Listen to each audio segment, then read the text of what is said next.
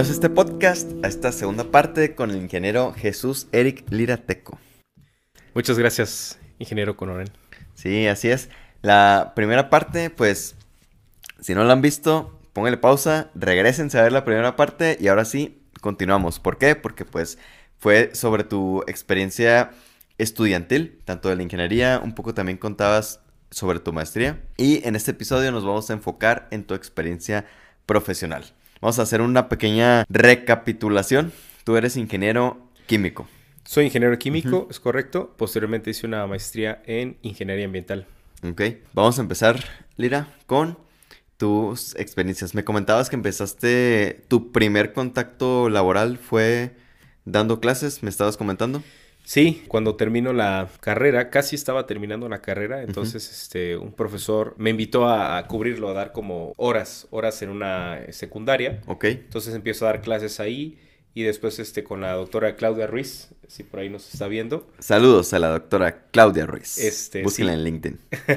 Ella tiene como una escuelita de asesorías, entonces me brindó la oportunidad, entonces empecé ahí. Me di cuenta que también la, este, la academia, ¿cómo se dice? Como la docencia, es padrísimo, siempre me ha gustado mucho como enseñar. Posteriormente trabajo alrededor de un año dando clases en la secundaria y un poco aquí en la escuelita. Después abrimos como un pequeño local con este, un amigo, Ajá. este, en el local de esta doctora para dar un poco de asesorías también, eh, principalmente matemáticas, física, química y un poco de electrónica. Que lo curioso es que... Ok. Sí. Eso es nuevo para mí, ¿eh? Sí.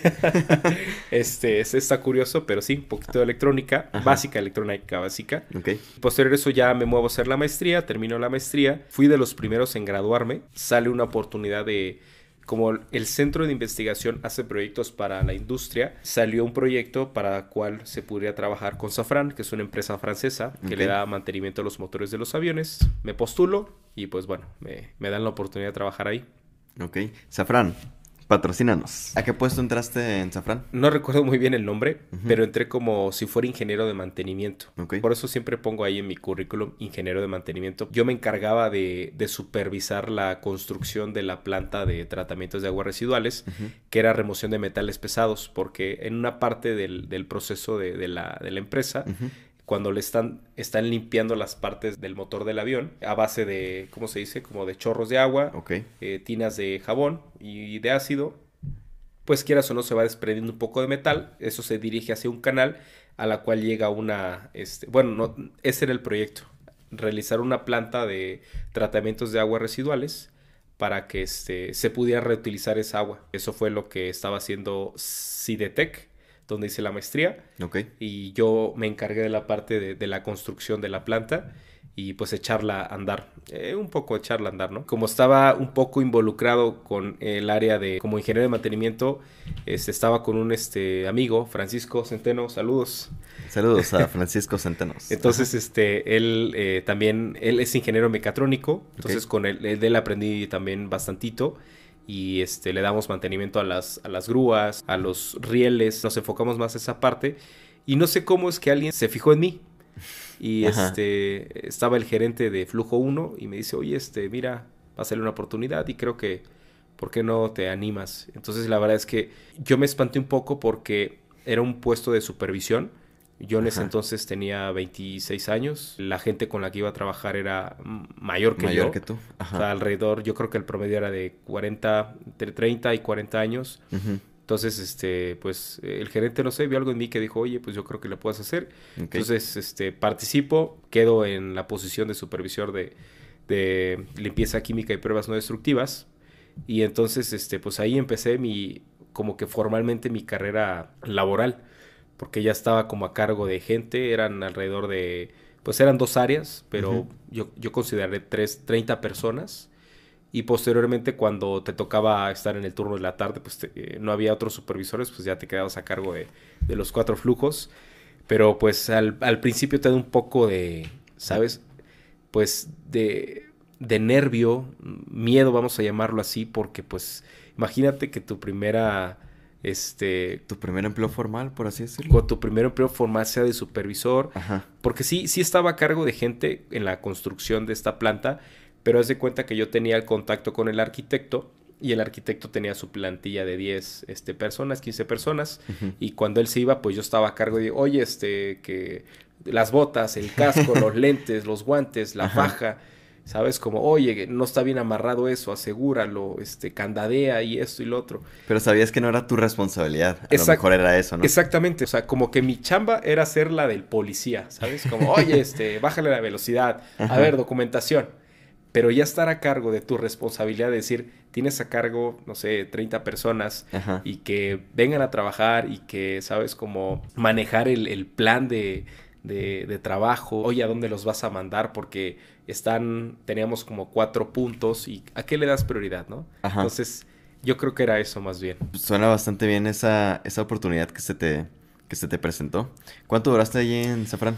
En Safran entré en, creo que a finales de agosto del 2016 y me quedé agosto del 2018. Ok. Sí, más o menos. dos años. Ajá, dos años. Sí. Sí, estuve como dos años. ¿Y qué fue lo que te motivó a, dar el siguiente salto a, la siguiente empresa? Fíjate que este, dentro de Safran lo que me gustó mucho es que había mucha actividad. Por ejemplo, venían clientes extranjeros. Como que el tener contacto con otra cultura, vamos a llamarlo así. Sabes, ya, ya es como empezar a agarrar auditorías externas de clientes externos. Y eso como que era un challenge también. Estaba padre. Me empecé a sentir cada vez como que más este Juan Camané y creo que puedo más. Entonces, este, fíjate, algo, algo bien importante es que siempre mantuve actualizado mi LinkedIn. Y para la siguiente, este...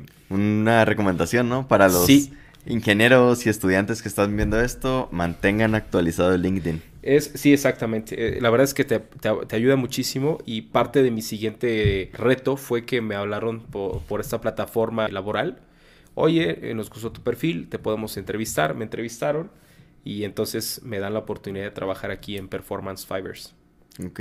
¿Cuál era tu, puesto ahí en Performance Fires? En Fibers, perdón. Sí, en Performance eh, básicamente era lo mismo, era supervisor de producción. Ajá. Entonces aquí ya creció un poco más el reto, ya era estar a cargo de aproximadamente como 80 personas, porque eran tres flujos que estaban eh, a cargo de, mí. Aquí era una parte de textilera, o sea, lo que hacíamos era como eh, el hilo a partir de poliéster y nylon, de chips, microchips. Esos venían a través de, otra, de otra planta, vamos a decirlo así.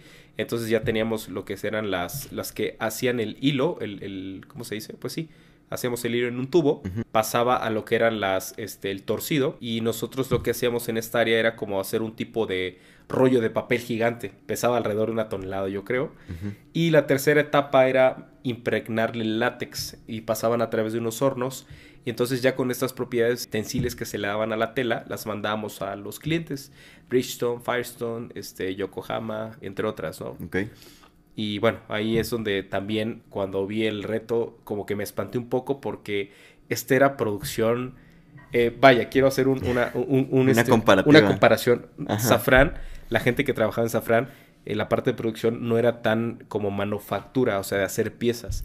Era parte como, oye, el plan es este, vamos a, darle mantenimiento a estas piezas y ya teníamos un plan estructurado. Pero Performance era como una empresa con ya varios años, ¿sabes? Performance ya tenía creo que alrededor de 30 años, 35 años más o menos. Y entonces sí estaba pesado porque la gente ya estaba curtida. O sea, ya allí las personas eran mucho mayores que yo, o sea, eran personas que podían ser mis papás. ¿Sabes? Era como el colmillo. Entonces ahí sí como que el reto era un poco más fuerte, porque la gente decía, no, este mocoso, no, este chavo me va a querer venir a enseñar. Pero realmente ahí es donde tu, tu lado de, a ver, ¿cómo los puedo manejar, no? Entonces, este, algo bien importante es que Safran invirtió en esa parte como en el liderazgo, como en los soft skills, en la comunicación, este, conversaciones cruciales, liderazgo. Entonces, sí era, es importante esa parte, ¿no? Safran te ayudó a, formar o a desarrollar estas habilidades para que ya te fueras como que más preparado a esta nueva empresa. Es correcto, sí, es correcto. Era un trabajo más o menos similar en cuanto a lo que hacías en Safran a Fibers? O sea, al final eras como tipo supervisor. Sí, sí, al, final este, sí era lo mismo. Ah, algo bien importante es de que lo más grave que me llegó a pasar en, en Safran, y no fue directamente a mí, fue a otro supervisor, es de que alguien no, no, alcanzó a ver una parte de un motor, porque los motores se, se suspendían en unas grúas, pues a veces podía estar a tu altura o más alto o más bajo. Cuando le estaban dando, eh, estaban en desensamble, el chavo novio se levanta rápido y se golpea. Y pues este, ves que esta parte de aquí es como muy sensible. Sí. Entonces se golpea aquí en la parte de la ceja y pues empezó a sangrar. Ajá. Y este, otras cosillas muy leves. Pero en performance, como ya era producción de máquinas y eso, este, pues sí me tocó ver a alguien que se volaba un dedo y me tocó este, buscar el dedo, llevarlo a la enfermería. Ajá. Este, te das cuenta que ya es una... eh, La producción es diferente, ¿sabes? O sea, es lo que te decía. Verdaderos riesgos industriales. Sí, o sea, ya puedes ver, este, me contaron gente que se voló un brazo, me tocó ver a alguien que se le apachurró un pie porque no tuvo buen manejo del montacargas. O sea, sí son cositas que son, están expuestos a más peligros, ¿no? Entonces lo que te lleva a agarrar ese tipo de experiencia de no, no, este, ay, pues, no, ¿por qué no uso el casco? No, no me va a pasar nada. Realmente sí, sí pasa. O sea, te das cuenta en ese tipo de, de, de ambientes que sí, sí pasa, ¿no? Sí, ahí te das cuenta que la seguridad es primero, ¿no? Sí. Y no omitir ese tipo de cosas que, que parecen, pues, que parece que son inútiles o que nada más te van a quitar tiempo. Sí, claro, es lo que te mencionaba. Yo creo que a, a muchas personas como no les ha tocado, no lo consideran como de alto riesgo, ¿no? Algo que puede parecer muy básico, pero realmente sí no, no es este. La seguridad no es algo de tomarse a la ligera. Sí, creo Sí. que sí hay. No, no juegues con tu salud, vaya. Con tu seguridad, perdón. Sí. Me voy a adelantar un poquito, pero nada más para mencionar esta parte que te tocó todo esto, que a mí se me hace como que muy fuerte, la verdad. Este tipo de riesgos industriales. Me acuerdo de que en, en Harman, en la parte esta de, de vibración, yo siempre, siempre que voy a, a esa zona de vibra- vibración, se me hace como que muy importante si siempre estás trabajando en ese ambiente, pues que te pongas tus orejeras Sí. para que no tengas un, un riesgo a largo plazo de que vayas pues poco a poco perdiendo el sentido. Es que estando ahí como que se, no sé, no sé si decir se te va el rollo, Se pero te pues hace fácil, se te hace fácil. Ajá. porque no ves un impacto inmediato. Ajá.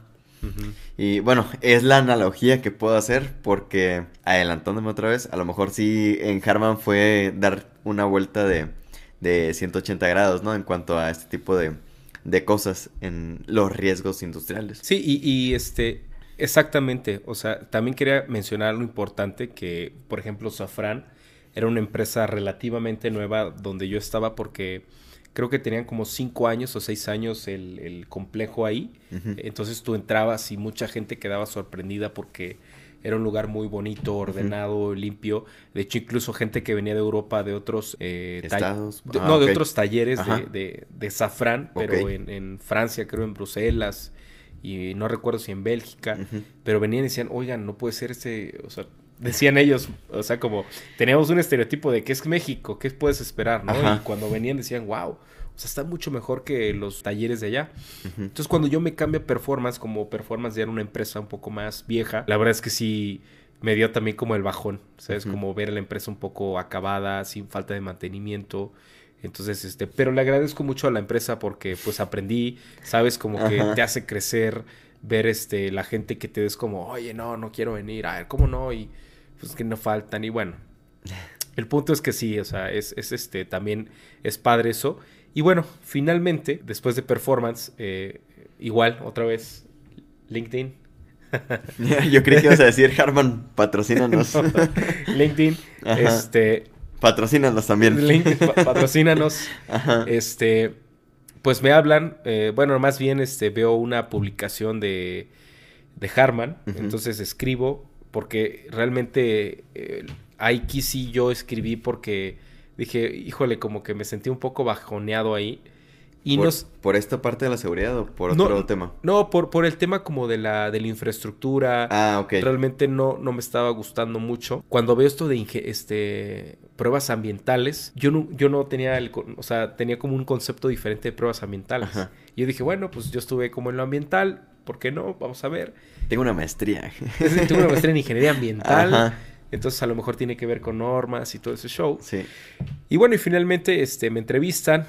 Es totalmente, es algo distinto a lo que yo pensaba, algo nuevo. Y la verdad es que a mí me fascinó también. Y cuando luego entrar, logro entrar, pues es un edificio, ah, tú no me dejarás mentir, muy padre, Ajá. nuevo. Y este, aparte, pues básicamente nosotros lo, Lo levantamos. lo levantamos, ¿no? O sea, este, en el aspecto de que pues fuimos poniendo ahí eh, no sé cómo se dice, el equipo, tubería, electricidad, pues no nosotros, pero nos tocó. Lo que sí nos tocó fue acomodar los equipos porque iban llegando de esta transferencia. Exactamente. De, Estados Unidos. Exactamente, ¿no? Entonces, eso es como la parte padre que, que alcanzas a ver. Y pues, quieras o no, también es una parte de emocional. Estar en una empresa así como internacional y reconocida. Me cambio a Harman y es como digo, wow. O sea, ahí es donde doy como un, giro a, lo que yo venía. Porque venía de supervisor, supervisor y de repente pues ya a ingeniero de pruebas. ¿Y cómo fue cuando, cuando, cuando entraste? Me refiero a... ¿Te convenció desde un principio de la empresa o...? Fíjate que es curioso lo que dices porque cuando entro, cuando entro pues este, lo primero que hacemos es armar escritorios. Porque estábamos así como en un salón gigante. Y entonces empezamos a armar escritorios y yo así como no puede ser esto. Entonces, este, pues básicamente era, no había nada, ¿no? Habían creo que 13 cámaras, este, climáticas. Entonces, este, empezamos a armar las, los escritorios. Al principio como que decía, oye, pues, ¿qué onda? ¿Qué está pasando? Pero empieza a llegar todo, los equipos, empezamos a, este, a ponerlos. Este, empiezas como, oye, que procedimientos internos, especificaciones, normas, vamos a tener una acreditación. Entonces, empiezas a involucrarte con todo esto y en la parte este, de otras áreas, por ejemplo, tools, este, validaciones, los ingenieros de validación. O sea, como que te empieza a cambiar ya el, el, ¿cómo se llama? El chip. Entonces, este, eso me empieza a gustar porque es una, una nueva área, es una nueva experiencia. Yo no había escuchado de, de esto y eso a mí me, me, gustó mucho, la verdad. O sea, me empezó a gustar mucho. Ok, mucho. A ver, vamos a dar como que un, un pequeño pues más sobre ti en cuanto a estas pruebas que se realizan, estas pruebas ambientales. A ti en lo personal, ¿cuáles fueron tus favoritas? Fíjate, eh, estaba pensando cuando recién empezamos con un proyecto de, de Cadillac, yo no me imaginaba eh, toda la tecnología que se le invierte a bocinas y amplificadores. O sea, nunca lo había pensado. A lo mejor porque nunca había tenido un carro como tal, ¿va? Pero ese es como, o sea... O sea Un carro de GM, una, una, una, Cadillac. Una Cadillac. Este, GM, patrocina. Ándale. Este, no, pues la verdad es que yo quedo impresionado con esto porque eh, yo creo que de lo que más me llamó la atención fue vibración. O sea, me encantó esa parte. Digo, eh, las, las, pruebas ambientales son muy, muy padres. Thermal shock, temperatura, humedad, pruebas químicas de polvo. Y, y, entonces a mí como que me llama mucho la atención de vibración, que ahora no entiendo por qué no, no me seguí por esa, ese, ese camino. Ese camino, porque está muy interesante. Este, pero bueno, el punto es de que yo creo que de lo más padre fue este vibración y vibración con mezclarlo con temperatura, o sea, está está está interesante. Y cuando empiezas a leer cuál es el propósito de estas este pruebas, tú dices, nunca lo había pensado. ¿Por qué? Porque a lo mejor este en nuestro país no hay no hay o bueno, al menos de lo que yo conozco no hay temperaturas tan drásticas. Pero alguien me decía, imagínate que estás en Canadá o en Rusia y entonces estás en tu casa, quieres ir al Walmart, Walmart, patrocínanos. Patrocínanos. este, o a, la tienda, lo que quieras. Entonces pones la calefacción, que te gusta que esté la calefacción en tu casa? 30 grados. Ah, ajá, a lo mejor. 25 grados. Prendes el coche, entonces el coche está a 30 grados, 25 grados. Iba a decir menos 30 o menos 40. Pero, pero afuera Afuera está a menos 40, menos 30 grados. O sea, ya estás del otro extremo. Entonces, sales con tu coche, ya calientito, las bocinas, el amplificador están calientes, están a la temperatura que estás adentro, que dijimos 25 30 grados. Entonces, puede que no vayas escuchando música, puede que sí. Entonces, vamos a poner el escenario en que, ah, pues vamos a escuchar un poco de música la, bocina está operando en la puerta y de repente llegas a Walmart y dices, o a, bueno, a cualquier tienda, ¿no? Entonces, abres la puerta y ¿qué pasa ahí? Pues un choque térmico. Un choque térmico. Y dije, wow. Digo, por poner un ejemplo de thermal shock. Desde que sales, yo creo, ¿no? O sea, si tu casa está a 30, en cuanto sales ya a la calle, ¡pum! El choque térmico. Sí, pero estás de acuerdo que la bocina está dentro todavía con la temperatura y cuando abres la puerta, ahí es donde está el shock. Y digo, wow, o sea, nunca lo había pensado. Y me encantaron esas pruebas, o sea, me encantó la parte del área de validaciones. Sí, pues no, no nada más eso, ¿no? O sea, ya estando en, en estos ambientes más extremos, o sea, que aguante la temperatura de operación a menos 30, menos 40, no sé, esas temperaturas drásticas. Sí, sí, exacto, exacto. Y este.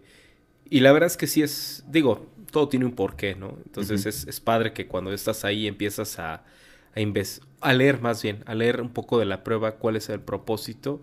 Y dices, wow, o sea, qué interesante, ¿no? Alguien que le quiere invertir a, a su bocina o el amplificador esta como la resistencia a estas pruebas ambientales, ¿no? Porque lo que haces es simular el ambiente en el que van a estar este, expuestas. Es interesante.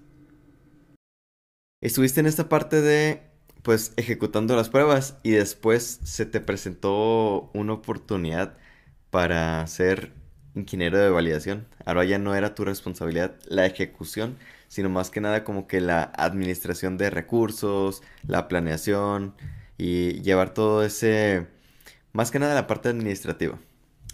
Sí, pues fíjate que estuvo, es interesante porque creo que el hecho de pasar de ingeniero de pruebas a ingeniero de validación Ajá. te da una perspectiva diferente. O sea, puedes como entender cómo se ejecuta la prueba, uh -huh. cuáles son los puntos débiles o más esenciales a, a, cuidar. Pues yo creo que eso es como lo interesante, ¿no? Como que ya traes el feeling como de, de qué es lo que se va a hacer, Ajá. qué es lo que tienes que cuidar como ingeniero de validación. Porque básicamente es eso, ¿no? Tú validas que el setup, que el perfil, las muestras, la posición vehículo, todo lo que implica la prueba, tú estás validando de que se está haciendo bien. Se está haciendo bien. Entonces, pues como que tienes ese, ¿cómo se puede decir? Background, como, ah, ok, sí, ya sé qué es, ajá, ajá. qué es, lo que se va a hacer. Cuando me dan la oportunidad, digo, ok, pues vamos con, con Tokio, vamos a darle, pues es padre, ¿no? Es, es padre este, que te den también esa oportunidad del crecimiento. Déjame, déjame comentarte algo que se me estaba pasando. A ver. Que cuando yo entré a Harman, como que tuve mi, ¿cómo se puede decir esto? Como que mi, mi objetivo.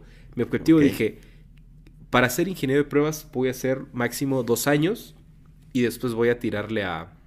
¿A validación? A validación. Entonces creo que pasa, en, yo entro en el a septiembre de 2019, uh -huh. me toca la pandemia, todo este show. Sí, y, entonces este pues es muy buena onda de Harman también que como que nos, nos, cuidó mucho en esa parte y pues no, bueno, por lo menos al, al, área donde estábamos, en el área donde estábamos no nos tocó. Ajá. Como la parte de los despidos que se escuchaban en otras empresas. Sí, de hecho ahorita un pequeño comentario por esto que mencionas.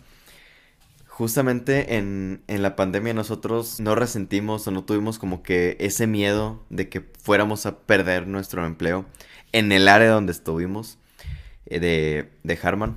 Siempre tuvimos como que esa, esa seguridad de que nuestro empleo iba a, a seguir a pesar de la, de la pandemia. Es el pequeño comentario. No, y, y me gustaría agregar también que, por ejemplo, eh, creo que incluso con esto de la pandemia, Harman lo que hace es como una política de teletrabajo. Sí. Entonces, en el cual tú tienes como, uh, no sé si llamarlo derecho o el privilegio de hacer trabajo en casa. Porque he escuchado de otras empresas, de otros amigos que trabajan en otras empresas, que uh -huh. lo que les pasa es que se acabó el teletrabajo, el home office. Uh -huh. O sea, era porque estaba la pandemia. Ahorita, cuernos. Sí. Ya ¿sabes? Entonces, algo padre de Harman es como que se acopla y dice, oye, pues si pudimos trabajar bien así, pues ¿por qué no implementamos, no sé, dos días a la semana? Entonces, eso estuvo muy padre, ¿no? Sí, mantuvo esta parte del home office o teletrabajo, tal vez no como en la pandemia, pero se mantuvo esa parte. Y creo que es importante mencionar uno de los valores, Harman. Harman, patrocínanos. la orientación al cambio. Exactamente, ajá. sí, eso es muy importante. Sí, pues porque antes de, de, todo esto era impensable para la mayoría de las posiciones el hecho de, de, hacer home office, a pesar de que todo el día estés, o algunos puestos de que todo el día estén metidos ahí en su computadora, ¿no? Y pues realmente sí lo pueden hacer desde, desde su casa. Exacto, sí. La verdad es que retomando el tema otra vez con lo de la validación, uh -huh. como que me puso ese objetivo, voy a estar dos años, entonces estuve 2019, septiembre, y en julio del 2021 Ajá. hago el cambio al área de validaciones, entonces uh -huh. ahí estuve eh, alrededor de un año y cachito. ¿Cumpliste tu objetivo? Sí, sí, sí, sí. Inclusive un poco antes. Inclusive un poco antes, es correcto.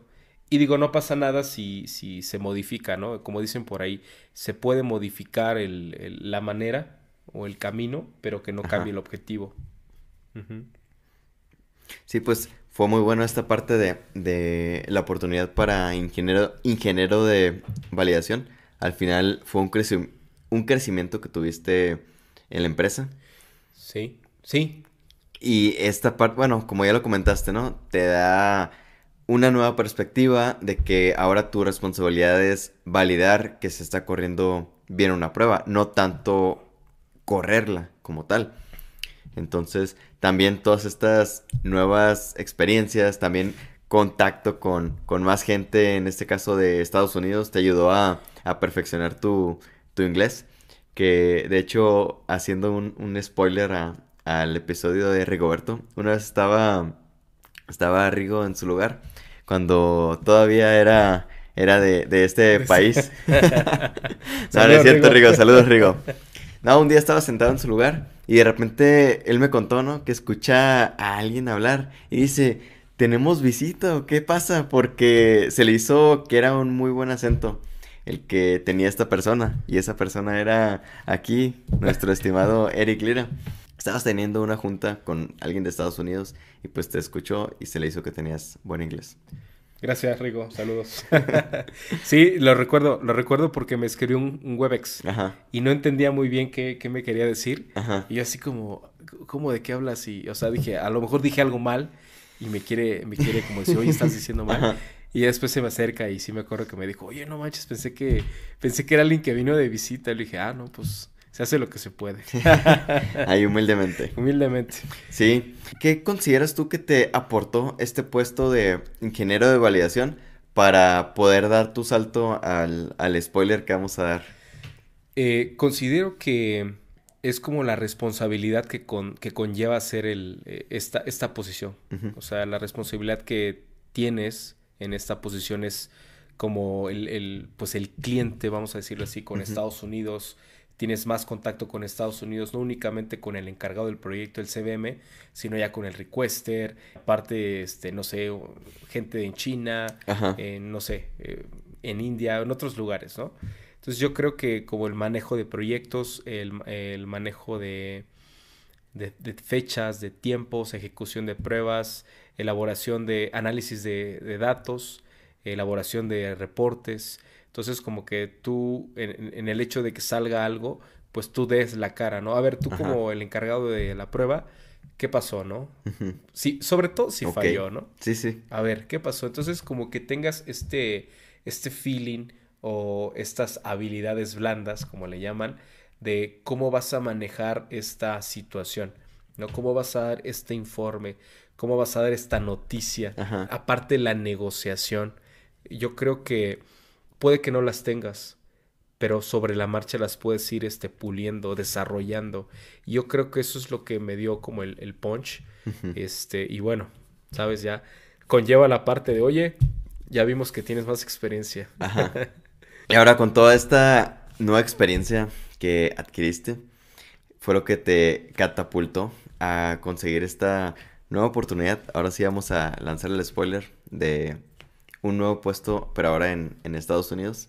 Sí, este, sí, de hecho, este, ahora sí ocurrió como en las dos veces anteriores. Eh, alguien me, escribe por, por esta plataforma LinkedIn. Ajá. Patrocínanos. Patrocínanos, LinkedIn.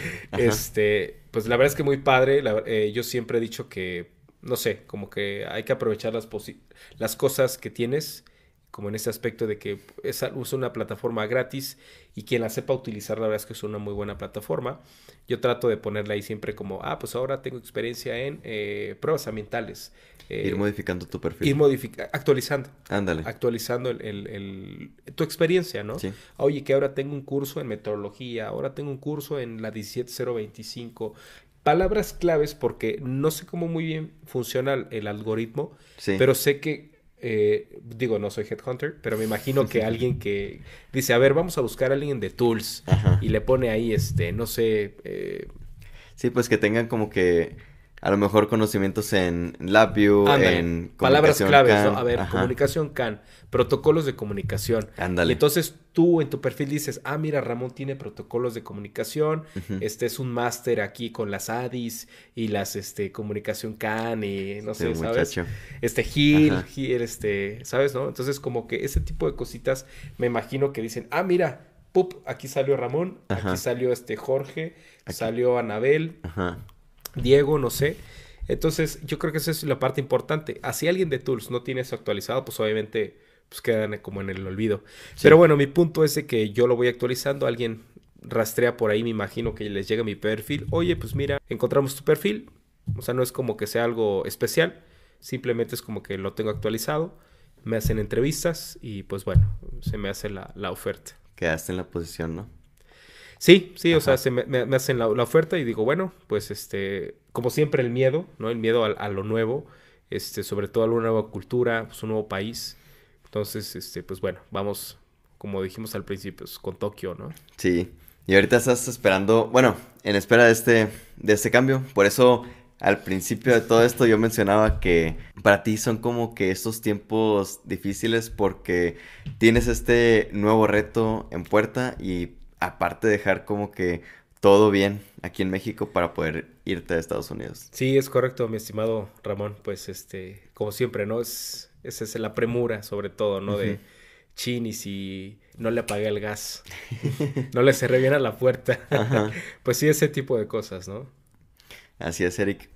Pues bueno, me ha impactado, la verdad, la parte de tu experiencia profesional, sobre todo en cuanto a la seguridad, Mm.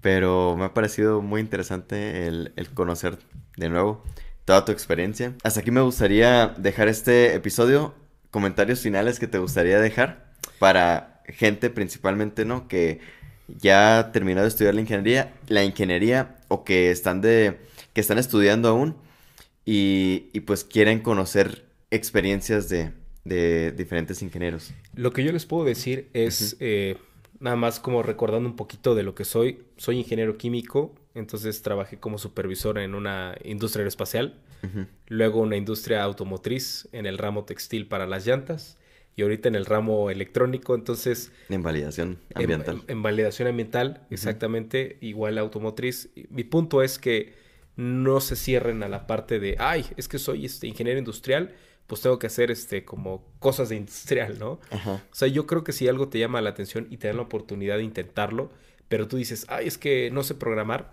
pues como que te dediques a eso, ¿no? Oye, ¿sabes qué? Dame la oportunidad, tengo como que la facilidad de aprendizaje y considero que soy una persona que se dedica a, ¿cómo se dice? Como que soy muy quisquilloso y yo puedo tomar la iniciativa de hacer eso. Entonces yo creo que no, no te debe dar miedo a esa parte, ¿no? Como que prepararte. O sea, el hecho de eh, encasillarte en tu carrera yo creo que es algo muy personal, pero creo que depende de ti si quieres como abrirte a nuevos pues horizontes. O tampoco, tampoco le vas a buscar a, pues ahora lo voy a intentar a medicina, a ver qué tal. No, no pues, este, estás de acuerdo, Sí. ya no es ingeniería, ¿no? Ajá. Ese, ese es mi punto. Algo como más que tenga relación. Exactamente. Sí. Pues sí, como tal, esa ingeniería no te encasilla o no te, no te define, sino los conocimientos que vas adquiriendo que te van manteniendo actualizado. Exactamente, sí, exacto. Y este, y lo importante, lo que mencionabas, lo que mencionábamos al inicio es de definir tus, tus objetivos, tus prioridades, a dónde vas. O sea, es si lo que tú quieres hacer es, eh, no sé, una maestría, pero cómo te va a apoyar en tu parte profesional o en tu desarrollo. Sí, pues cuál va a ser el aporte Exactamente. a tu profesión. Exactamente. Entonces yo creo que es, es importante analizarlo, ¿no? Digo, que nadie se queja de, ay, tengo una maestría, ¿no? Pues, Ajá. Pero yo creo que es importante también en qué la vas a hacer, eh, cómo te va a, este, a edificar, cómo te va a apoyar. Entonces yo creo que es, es importante eso. Así es. Pues bueno, Lira, ahora sí, hasta aquí me gustaría dejar este episodio. Síganos en las redes sociales que tenemos. Tenemos. Instagram, eh, TikTok, Google Podcast, Ajá. YouTube Sí. y Spotify. Spotify, ándale. Sí. Ya te iba a ayudar, pero te Me acordaste. acordé, me acordé. Y pues bueno, vamos a dejar hasta aquí este episodio. De nuevo, muchas gracias, Lira, por aceptar esta invitación. Y nos vemos en el siguiente episodio. Chao.